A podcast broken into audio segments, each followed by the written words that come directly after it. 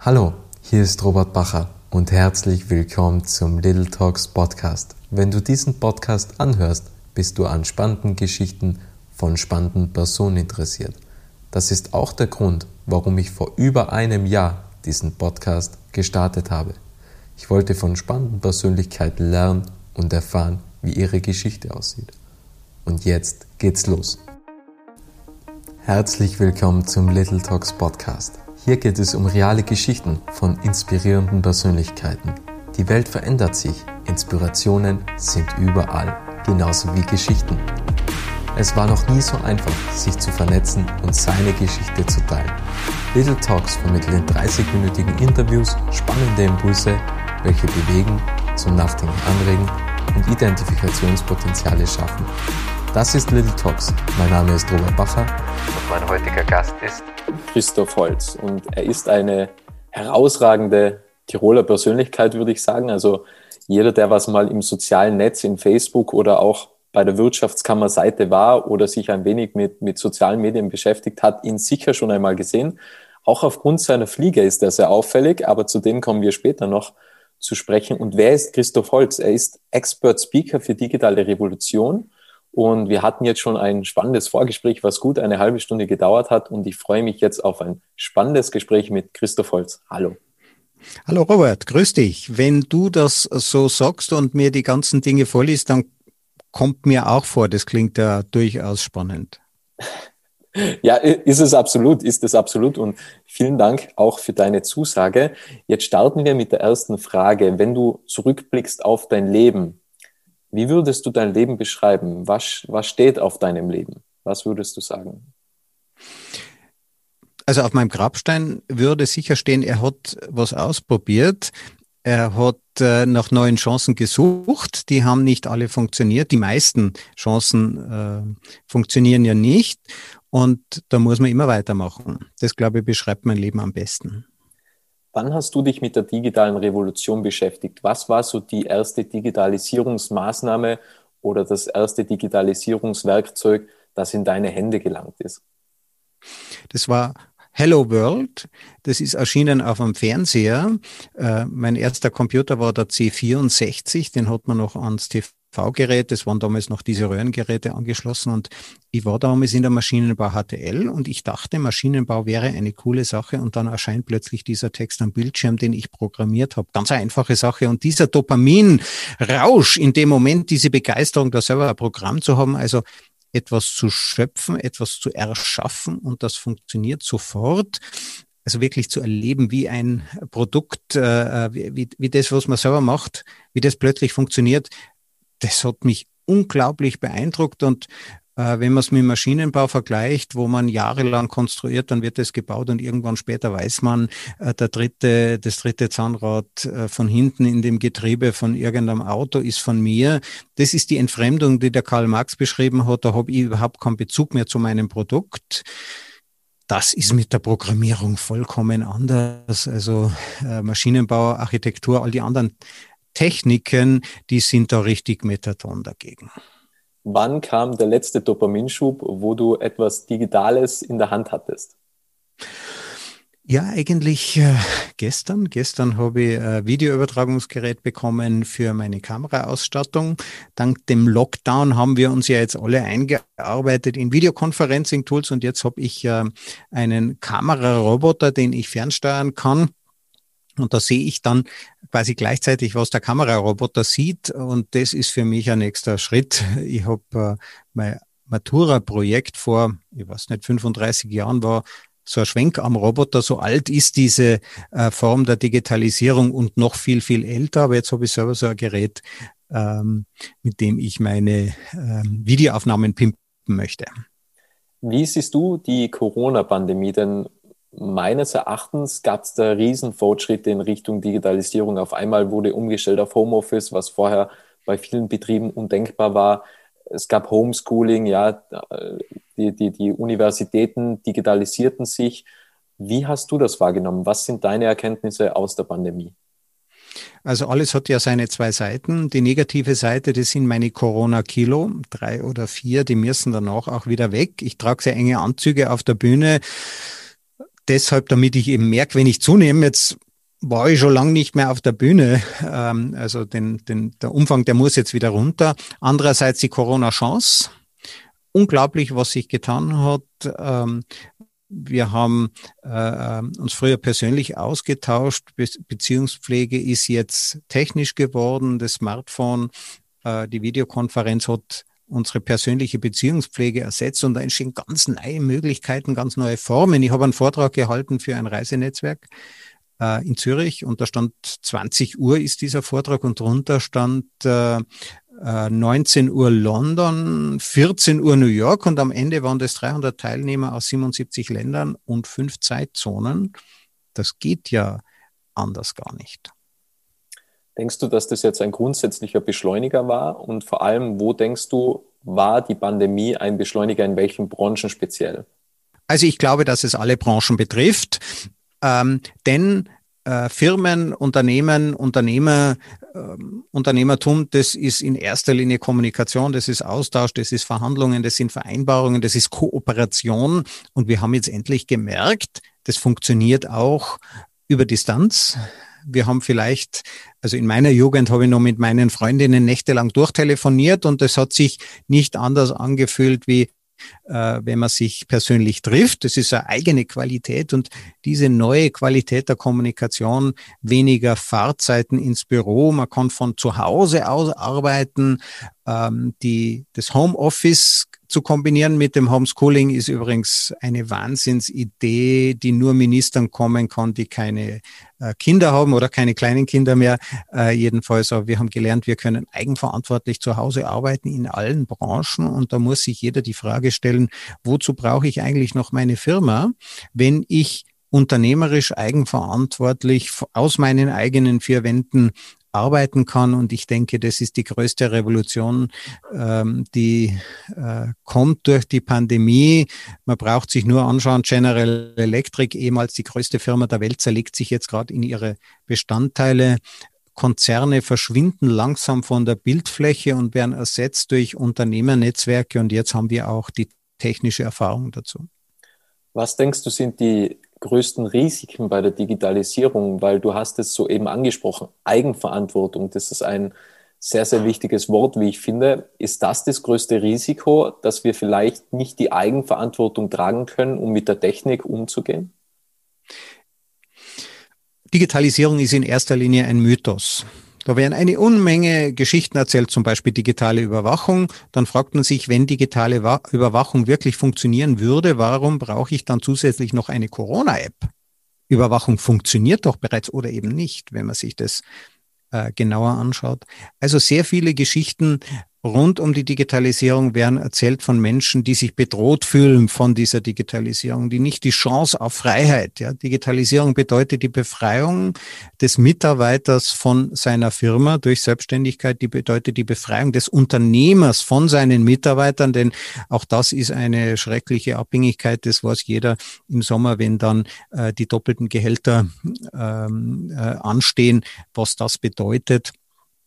Also hier ist einfach ein Umdenken möglich geworden. Denkst du, man sollte mehr auf das Thema Digitalisierung auch schon in der Schule eingehen, dass man die Kinder oder, oder auch mal auch die Erwachsenen zum Teil aufklärt, was eigentlich dieser Mythos ist, die Digitalisierung? Also ich glaube, die beste Vorbereitung auf ein erfolgreiches und glückliches Erwachsenenleben ist äh, eine Schule ohne Computer. Zumindestens in der Volksschule. Ähm, mein Sohn, der hat, äh, der, der lernt jetzt ähm, äh, das Schreiben an der Computertastatur, das finde ich super. Ähm, ich brauche aber keine Tablets in der Klasse und ähm, ich, ich muss diese Dinge langsam lernen und am Anfang begreifen kann man nur, indem man die Dinge anfasst. Ja, das geht mit einem Tablet einfach nicht. Und die eigentliche Kompetenz, die kommt dann schon von alleine wir brauchen uns eigentlich keine Sorgen um unsere Kinder zu machen. Die müssen sich eigentlich Sorgen um uns machen. Denn wir sind's, die diese Digitalisierung nicht intuitiv verstehen. Die Kleinen, die wissen schon, was passiert, wenn man zu viele Fotos reintut, äh, wenn man sich zu sehr auf den Rat äh, der Kollegen verlässt, wenn man sich zu sehr abhängig macht davon, äh, was die über einen denken, wie viele Likes gibt. Es sind wir, die wir uns vor der Digitalisierung fürchten und Angst ist nie ein guter Ratgeber. Das stimmt, also da stimme ich zu, mit, mit Angst ist nie ein guter Ratgeber. Ähm, was ich aber allerdings bemerke, ich, soziale Medien sind ja auch ein Teil von, von, von der Digitalisierung, dass man sozial kommuniziert.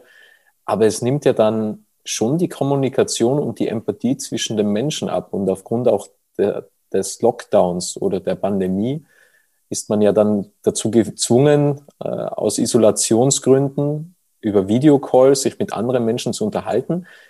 Denkst du, dass die sozialen Komponenten der Menschen weniger werden? Dass man nicht mehr so viel Empathie und Gespür für die Mitmenschen hat? Facebook macht unglücklich, aber nur wenn man nicht damit aufgewachsen ist. Meine Generation, wir sind davon abhängig, dass einen jemand anlächelt, äh, dass man ähm, über die, die äh, Gesichtskommunikation, den Gesichtsausdruck, über die körperliche Kommunikation, aber wir haben eben ein sehr plastisches Gehirn und für junge Menschen ist es möglich, ja, wir, Gesichtsausdrücke gibt's auch nicht ewig in unserer Evolution. Wir haben uns daran angepasst und es ist ganz faszinierend zu sehen, dass die Beziehungspflege sehr wohl über Kurzbegriffe, sehr wohl über Emoticons funktioniert. Und wenn man sich daran erinnert, ob das eine persönliche Kommunikation war oder eine vermittelte Kommunikation am Ende, ja, wenn man einen Tag später drüber nachdenkt, das Gefühl bleibt das gleiche. Wir sind als Menschen außergewöhnlich fähig, uns an diese Dinge anzupassen.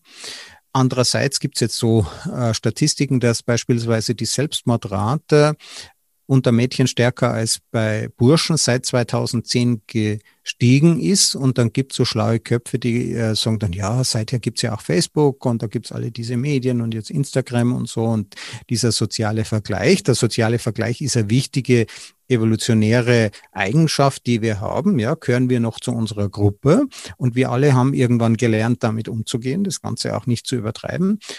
Aber dann hat man sich das genauer angeschaut, führt wirklich Facebook zu mehr Selbstmorden und natürlich gibt es sehr tragische Fälle. Ja, ähm, zum Beispiel äh, das Mädchen, das sich jetzt stranguliert hat, weil es bei TikTok an so einer Challenge teilgenommen hat. Und diese ausgesprochen tragischen Einzelfälle, da ist jeder zu viel, die werden dann skandalisiert von jenen, die keine Ahnung haben davon. In Wirklichkeit hat man festgestellt, steigt die Selbstmordrate deshalb, weil es früher äh, Tigereltern gegeben hat. Und äh, ich habe selber zwar kleine Kinder und manchmal ist man in Versuchung, alles durchzukämpfen für seine Kinder, aber die Generation der Tigereltern ist vorbei. Ähm, wer sich äh, dafür interessiert, Cuddling of the American Mind, die Überbehütung, die Übersensitivisierung, also die die, das Nicht-Aussetzen. Ja, also wir sagen zwar, äh, wir müssen uns den äh, Keimen aussetzen, äh, wir brauchen keine Impfung, der Körper muss das selber durchmachen, verhindern aber zugleich, dass unsere Kinder schlechte Erfahrungen machen, indem wir sie überbehüten. Und diese Überbehütung führt offensichtlich dazu, wenn man dann in der, äh, im Gymnasium mit der wirklichen Welt in Kontakt kommt, dass man mit der nicht mehr wirklich zurande kommt und das führt zu diesen, äh, zu dieser tragischen Steigerung an Selbstmorden. Aber die Digitalisierung ist schuld. Und das Wunderbare an, an der Schuldfrage der Digitalisierung ist, Social Media, Facebook, die, es hat uns in menschliche Abgründe, äh, hat uns in Abgründe blicken lassen, eben keine technischen, sondern menschliche Abgründe. Aber wenn wir, der, äh, wenn wir die Technik, die sozialen Medien ähm, als Sündenbock verwenden können, eine alte christliche Tradition, dann müssen wir nicht über uns selber nachdenken dann müssen wir uns selber nicht ändern. Und das ist doch super. Das stimmt, das stimmt. Ich, ich sehe es ja immer so, ähm, oder das ist so meine Einstellung, Smartphones und Technologie und auch soziale Medien, das ist wie ein Hammer. Also im besten Fall baut man im Haus und im schlimmsten Fall kann man ganz viel schlimme Dinge damit anrichten. Und ich glaube, das genau. ist wie bei einem Wein. Also man kann am Abend ein Glas Wein genießen, man kann aber auch drei Flaschen trinken oder eine Flasche trinken und komplett durch die Decke gehen. Also es kommt halt immer darauf an, glaube ich, was man mit diesem Bewusstsein, also Bewusstsein schaffen gegenüber den Möglichkeiten und dann das Optimale daraus herauszuholen. Also das ist so meine, meine Einstellung. Also worauf es ankommt, ist die Eigenverantwortung und die können wir den Menschen nicht nehmen. Menschsein heißt, Verantwortung für das eigene Leben zu übernehmen. In unserer industriellen Gesellschaft haben wir uns in Abhängigkeiten begeben. Ja, Anstellung. Äh, der Abraham Lincoln hat die Anstellung, den Arbeitsvertrag als Wage Slavery bezeichnet. Also was ist dem Kapitalismus verdankt man ja die Abschaffung der Sklaverei, aber was ist der Unterschied zum Angestellten? Der Sklave ist 24 Stunden am Tag unfrei und der Angestellte ist es nur von sieben bis fünf. Aber das Wörtchen unselbstständig beinhaltet schon ähm, die Tendenz, dass es nicht fertig ist. Ja, das ist Selbstständigkeit, das ist das, was einen Menschen ausmacht, dass er Eigenverantwortung für das übernimmt. Und ich brauche heute keine großen Firmen, Konzernstrukturen mehr.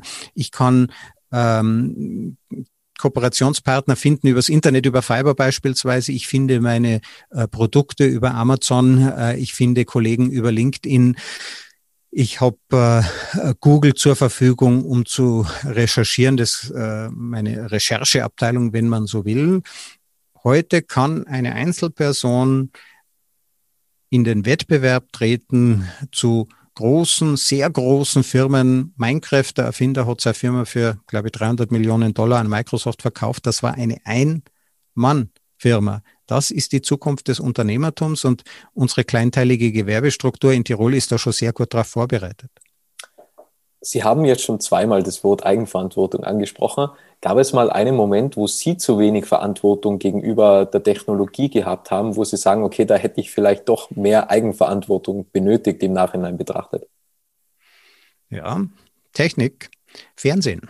Also meine Generation, wir haben ja noch die Nächte vom Fernseher äh, verbracht ähm, und da zappt man durch. In der Hoffnung, man findet immer noch mal was Besseres und was Tolleres. Und da kommt noch eine spannendere Sendung.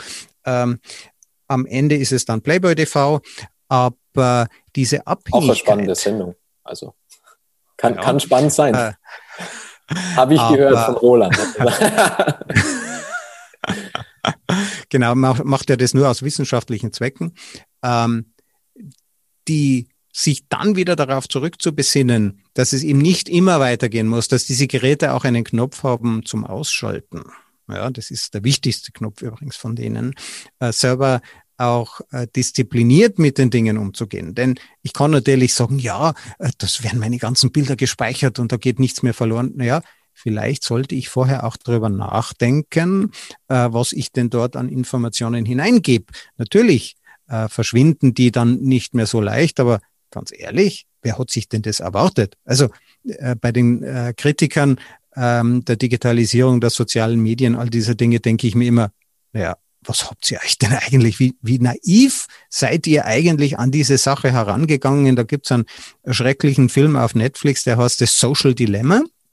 Da kann man sich kluge Leute anschauen, die äh, über diese Technik schimpfen. Und das Einzige, was sie darüber preisgeben, ist, ihre eigene Haltung, ihre eigene Naivität.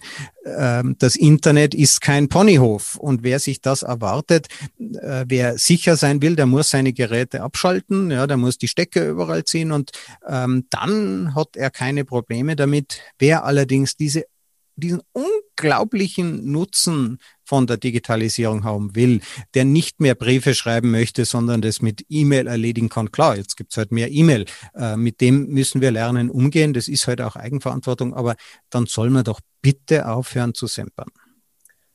Was mich interessieren würde, ist, gibt es Dinge, die, wo du glaubst, die bleiben noch länger erhalten? Also ich glaube, dass Luxusuhren erhalten bleiben, aufgrund der Tatsache, dass Luxusuhren auch Generationen überstehen können. Also wer weiß, also ich sitze jetzt gerade in der Werkstätte Wattens, ähm, wer weiß, ob es das noch in 100 Jahren gibt, aber eine Luxusuhr kann man ja dann schon erwarten, dass die schon eventuell noch über die Generation gibt. Und das Zweite ist Bücher. Ich glaube, dass Bücher noch einem, einen langen Bestand haben werden. Was denkst du? Also Luxusuhren sind eigentlich schon weg. Ähm, der größte Uhrenhersteller der Welt ist mittlerweile Apple. Und da gibt's im Grunde genommen nur noch eine Digitalanzeige. Und das ist eine spannende Kulturtechnik. Ich sage dir jetzt ein Geheimnis, ich kann eine analoge Uhr eigentlich nicht mehr lesen. Meine erste Firmenuhr war nämlich eine, äh, äh war eine Digitaluhr. Äh, und wenn man damit aufwächst, ja, dann gibt es jetzt Menschen, die sagen, na, das ist ja schrecklich, dass die Fähigkeit, Zeigeruhren lesen zu können. Ja, sie kann sie natürlich lesen, also ich weiß, da gibt es einen großen Zeiger und dann schauen wir den kleinen Zeiger an und dann funktioniert das natürlich schon. Das ist eine unangemessene Sentimentalität. Bücher sind anders. Bücher, die riechen.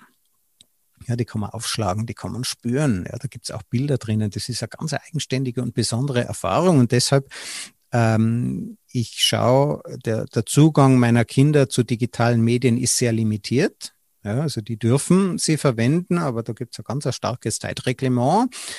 Ähm, aber das Bücherbudget, ich sage zu meinen Kindern, da gibt es kein Limit. Wenn ihr ein Buch wollt, das wird gekauft. Ja, und selbst wenn das einmal ein halbes Jahr dann rumliegt, irgendwann schaut man dann rein und liest es und setzt sich damit auseinander.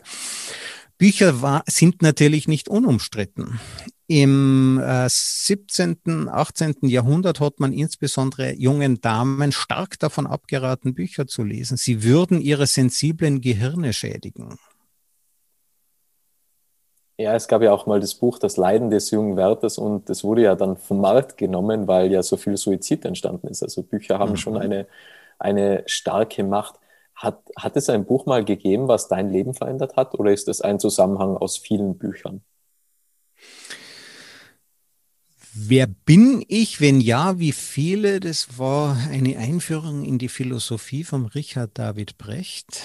Und das hat mich fasziniert. In 20 Jahren Unternehmertum, 25 Jahren Unternehmertum habe ich zwei nicht technische Bücher gelesen, nämlich dieses und äh, äh, Da Vinci Code von Dan Brown. Das war mal äh, ein drei Tage in Berlin, dann war das Buch durch, aber ähm, Wer bin ich? Wenn ja, wie viele? Das habe ich mir mehrmals reingezogen, auch als Audiobook. Die meisten Bücher äh, konsumiere ich jetzt als Audiobook und dann gibt es auch so tolle Systeme wie Blinkist, äh, die wunderbare Zusammenfassungen liefern, wo ich dann äh, tiefer einsteigen kann und ich kombiniere das immer mit YouTube-Konsum. Das heißt, wenn ich ein interessantes Buch finde, dann schaue ich mir auch immer die Vorträge des Autors dazu an, damit ich auch ein Gefühl dafür bekomme, was er damit eigentlich aussagt.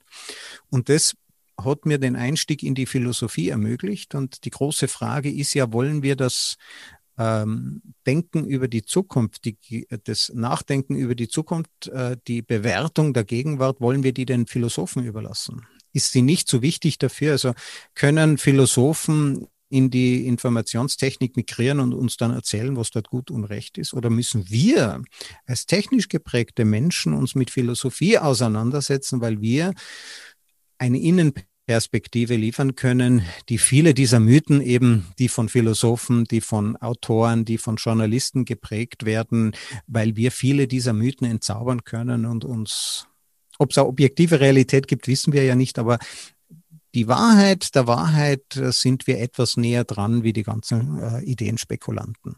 Hast du schon mal überlegt, ein Buch zu schreiben? Ja. Wann kommt es? Und um was geht es? Wenn ich Zeit habe, also nie. Ähm, äh, das, der Arbeitstitel des Buches ist äh, im Moment äh, digitale Weltordnung nach Covid-19. Warum haben wir zum Beispiel noch Städte, wenn jetzt jeder ein Smartphone hat? Äh, äh, Ötzi wurde ja ermordet. Warum wäre das mit Blockchain nicht passiert? Wie können wir mit Antivirus-Software die nächste Pandemie vermeiden? Spannend, spannend. Ähm, mich würde jetzt interessieren, wie ein Christoph Holz aufsteht, weil du bist ja Expert Speaker für digitale Revolution. Wie kann man sich da so einen Tag vorstellen? Also kommt da der Roboter mit Frühstück ans Bett oder, oder wie sieht so dein Tagesablauf aus? Also schön wär's. Äh, der beginnt mit einem Papa, äh, das entweder meine Tochter oder mein Sohn, die wollen dann geweckt und geruppelt werden und dann gibt's ein Frühstück, das wir äh, gemeinsam machen und dann geht's eigentlich schon los. Äh, dann ähm, vermeide ich es nämlich, E-Mails zu checken. Ich vermeide es, auf mein Mobiltelefon zu schauen, denn all diese Notifikationen der letzten Nacht würden nur äh, mich wieder in so, äh, würden nur wieder meine Ideenfindung zerhäckseln. Das heißt, die ersten zwei Stunden versuche ich erstmal ähm, mich mit meinen Ideen zu beschäftigen, Dinge zu formulieren, aufzuschreiben, Vorträge zu gestalten, mal konzentriert über längere Zeit zu arbeiten, denn das funktioniert nur, wenn man sich nicht dieser ganzen, diesem ganzen Unterbrechungswahnsinn, den Daten-Tsunami ausgesetzt hat. So ab Viertel vor neun telefoniere ich dann mit meiner Assistentin, die sagt mir dann, was ansteht, was ich alles verpasst habe, welche Hausaufgaben ich noch zu erledigen habe. Ähm, und um neun startet dann meist schon meine erste Videokonferenz. Das geht dann so bis äh, um zwölf. Äh, dann gibt's Mittagessen mit Frau und Kindern. Ähm, und so um eins dann am Mittagsschlaf. Ich schlafe meistens sehr lang, ein, zwei Stunden. Ähm, und dann äh, startet nochmal eher physikalische Arbeit oder ich mache Sport, ich montiere meine Kameragehäuse, äh, dann gibt's vielleicht noch eine Videokonferenz und dann um 6 Uhr Abendessen mit den Kindern, gemeinsam lesen. Meine Tochter liest mir die gute Nachtgeschichten vor. Sie braucht dann noch ein bisschen Übung und so. Ab 8, 9 startet ich damit YouTube. recht als, als Nachtlektüre. naja, am Abend lese ich nicht. Am Abend konsumiere ich kurze YouTube-Videos und für die Wissensvermittlung ist YouTube wirklich ein Segen. Es gibt meines Erachtens kein anderes Medium, das in der Lage ist, mich so up-to-date zu halten und so in die Tiefe reinzugehen. Im Moment beschäftige ich mich mit, mit dem Linguisten äh, äh, äh und, und, und mit äh, Philosophen. Also ähm, es ist total faszinierend, sich uralte Diskussionen anzuschauen. Ähm, Noam Chomsky äh, mit französischen Philosophen in der Diskussion ähm, und dann zu schauen, was sagt er heute darüber und das wieder zu mischen mit, wie funktioniert Carbon Capture, also die Staubsauger, die CO2-Staubsauger, die für weiß ich nicht, 97 Dollar pro Tonne CO2 aus der Atmosphäre absaugen. Es wird ein bisschen teuer, den Klimawandel äh, zu bekämpfen, aber die technischen Lösungen, äh, die sind alle bereits in der Pipeline.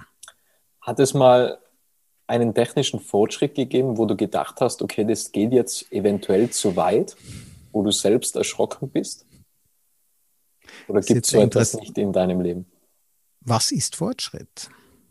Es gibt eine Unmenge Erfindungen und die meisten davon sind Blödsinn. Das ist das Naturgesetz der Entropie, dass es viel mehr Dummheit gibt als Klugheit, dass es viel mehr Unstrukturiertheit und Chaos gibt äh, wie, äh, wie äh, gute Strukturen, wie Ordnung, äh, dass es viel mehr Fake News gibt als Wahrheit. Äh, das ist ein Grundprinzip und bei den meisten dieser Entwicklungen stellen wir es später fest, ob sie auch wirklich Innovation sind, also nützlich, dass wir auch bereit sind, Zeit und Geld dafür auszusetzen. Und da traue ich mich gar nicht zu behaupten, ja, vorher wissen zu können, was kommt denn da eigentlich raus. Denn meistens ändert sich meine Meinung. Also digitaler Realismus, das ist äh, ähm, die Richtung, der ich angehöre, fragt sich, was ist das Gute am Schlechten und das Schlechte am Guten. Also wirklich die Dinge zu dekonstruieren und in allem Schlechten findet sich etwas Gutes, aber mit allen guten Dingen, mit dem Auto haben wir den Autounfall dazu erfunden. Ja, den gibt's ohne Auto nämlich gar nicht. Also mit dem Guten erfinden wir immer das Schlechte mit dazu. Und klar, äh, die Bauern, als die vor 10.000 Jahren die Kühe domestiziert haben, die hätten sich da auch schon einmal Gedanken machen können, dass 10.000 Jahre später der Kuhfurz mit 25 Prozent äh, einer der größten Treiber ist äh der der Klimaerwärmung. Ähm, ich tue mich also sehr schwer von vornherein zu sagen, was ist gut und schlecht. Äh, ich denke, man muss die Dinge ausprobieren. Man kann darüber nicht theoretisieren oder sich nur Filme anschauen. Ich habe einen RFID-NFC-Chip in der Hand. Ähm, der sperrt meine Bürotür auf. Ich bin ein bisschen vergesslich, also das hat auch äh, praktische Gründe. Aber ich wollte in erster Linie wissen, was dieses kleine Ding, dieser Chip, wie der mein Körpergefühl verändert, wie der meine Eigenwahrnehmung verändert. Ich bin ja jetzt ein Cyborg, also ich bestehe nicht nur aus Biologie, sondern auch als Technik Teil meines Körpers und diese Erfahrung wollte ich einfach mal wissen. Dieses Ding übrigens ist für mich relativ nutzlos. Ich speichere kaum was drauf. Ich könnte 800 Byte drauf speichern. Ist viel zu kompliziert. Ähm, das, diese Bürotür habe ich längst nicht mehr in Verwendung, aber trotzdem ist es eine außergewöhnliche Erfahrung für mich. Wird das die Zukunft sein, dass jeder so einen Chip hat?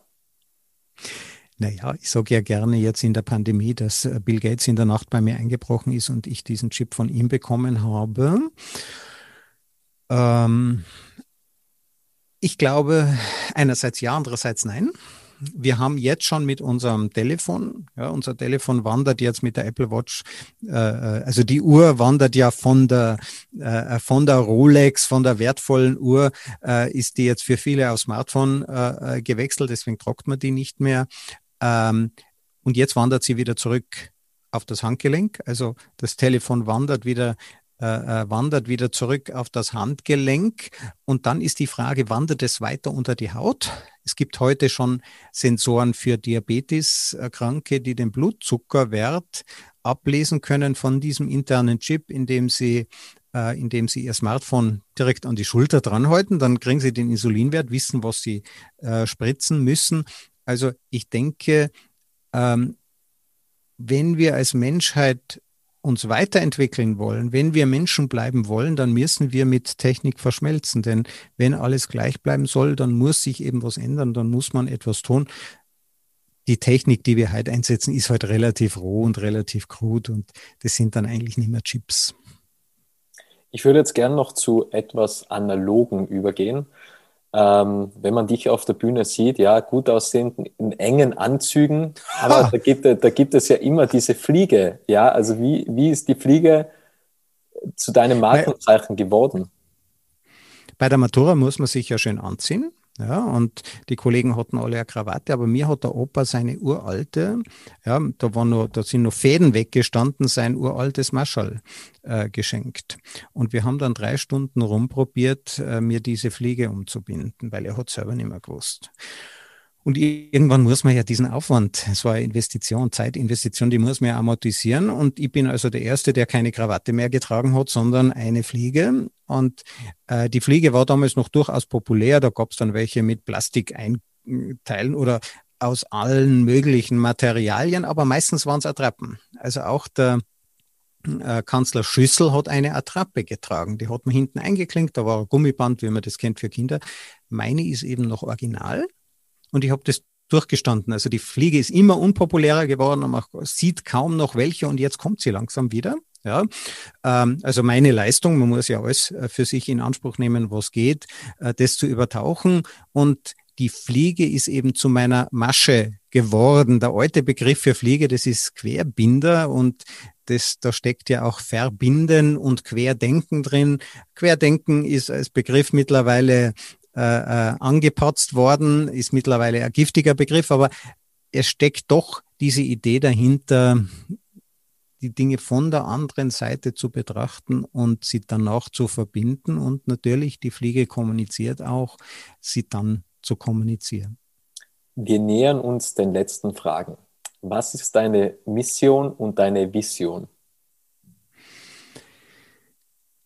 Also ich glaube, das, was den Menschen macht, ist die Fähigkeit, die eigenen Grenzen zu überwinden. Der Konrad Paul Lissmann, der österreichische Philosoph, hat einmal gesagt, Grenzen sind menschengemacht. Grenzen, die man nicht überwinden könnte, die sind das Ende. Und am Ende, glaube ich, sind wir noch lange nicht. Wir haben einen ganz einen weiten Weg noch vor uns und Wohlstand entsteht aus Beschleunigung. Die Segnungen der Beschleunigung, die machen uns manchmal etwas Angst, aber es gibt keinen Hinweis, dass unser Gehirn mit diesen Dingen nicht mitkommt.